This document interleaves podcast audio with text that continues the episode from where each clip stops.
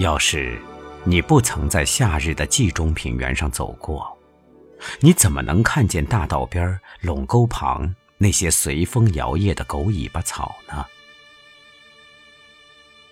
要是你曾经在夏日的冀中平原上走过，谁能保证你就会看见大道边垄沟旁那些随风摇曳的狗尾巴草呢？狗尾巴草茎纤细坚挺，叶修长，它们散漫无序地长在夏秋两季。毛茸茸的圆柱形花序活像狗尾。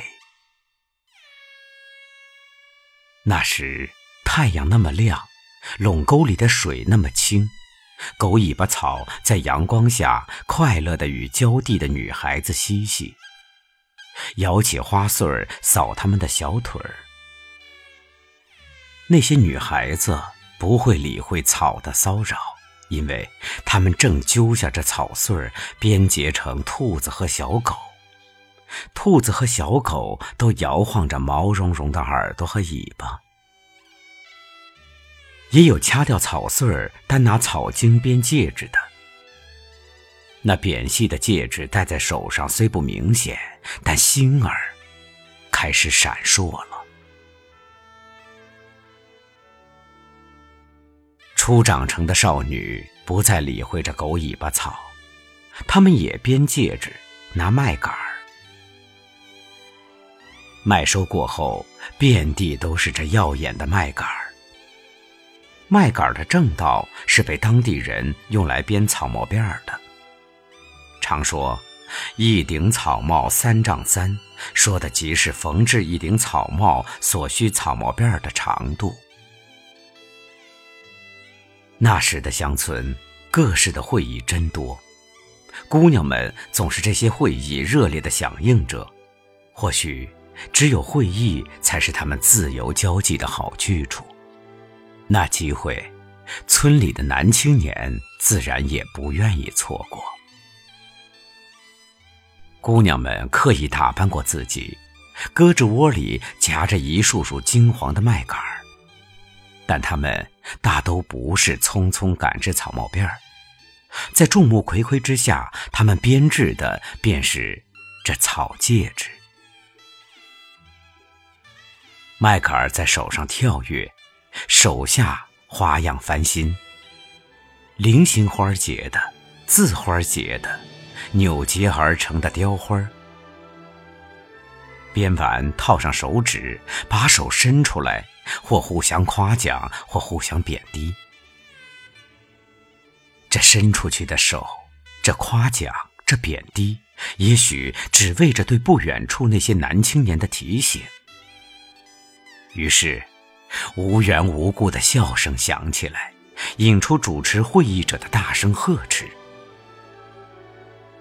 但笑声总会再起的，因为姑娘们手上总有翻新的花样，不远处总有蹲着站着的男青年。那麦秆编就的戒指，便是少女身上唯一的饰物了。但那一双双不识闲的粗手，却因了这草戒指变得秀气而灵性，释放出女性的温馨。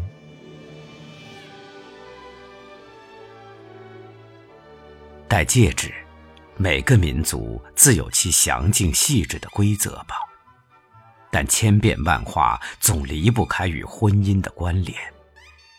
唯有这草戒指，任凭少女们随心所欲的佩戴。无人在乎那戴法犯了哪一条禁忌，比如闺中女子把戒指戴成了已婚状，已婚的戒指戴成了求婚状什么的。这里是个戒指的自由王国。会散了，你还会看见一个个草圈在黄土地上跳跃，一根草呗。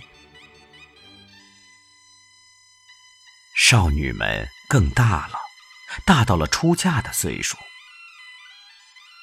只待这时，她们才丢下这麦秆、这草帽辫、这戒指，收拾起心思，想着如何同送彩礼的男方矫情，也就是讨价还价。季中的日子并不丰裕，那看来缺少风度的矫情就显得格外重要。他们会为彩礼中缺少两斤毛线而在炕上打滚儿。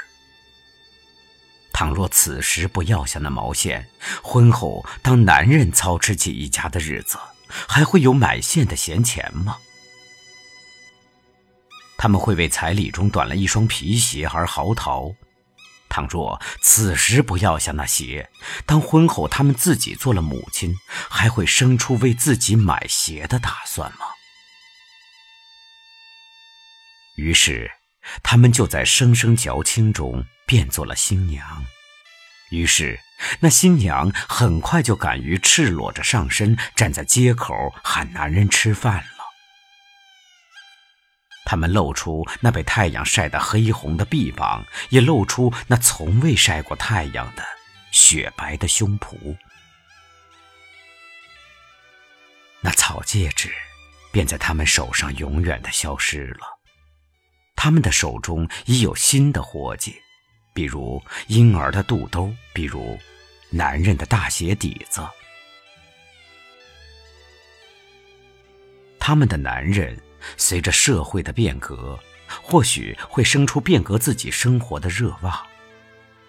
他们中靠了智慧和力气，终有所获者也越来越多。日子渐渐的好起来。他们不再是当初那连毛线和皮鞋都险些拿不出手的新郎官，他们甚至有能力给乡间的妻子买一枚金的戒指。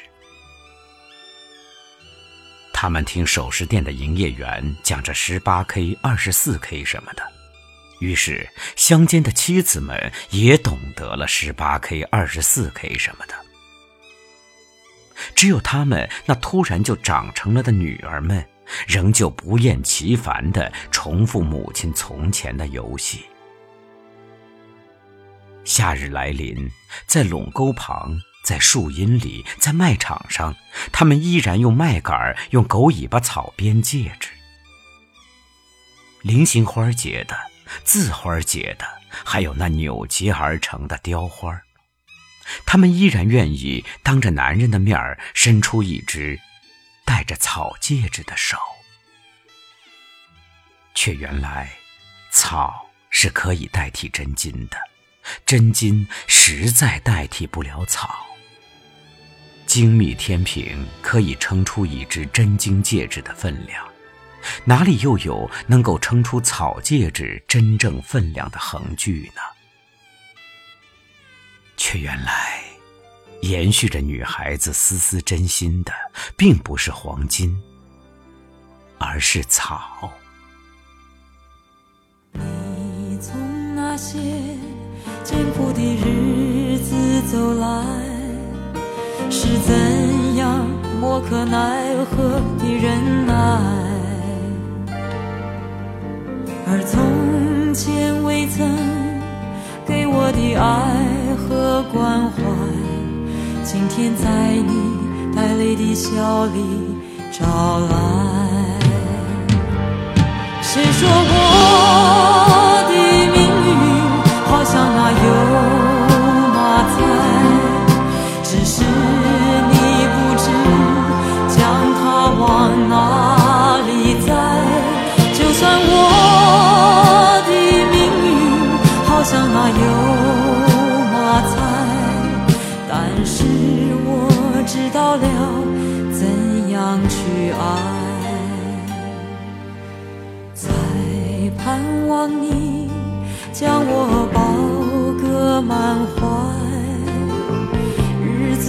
已荡呀荡地来到现在，经过了那些无奈和期待，我好高兴有了。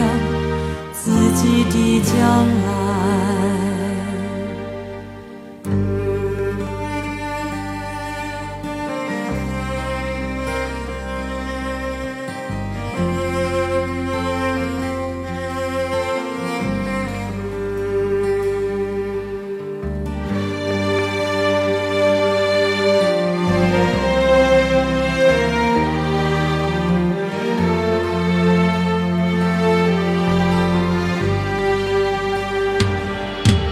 slow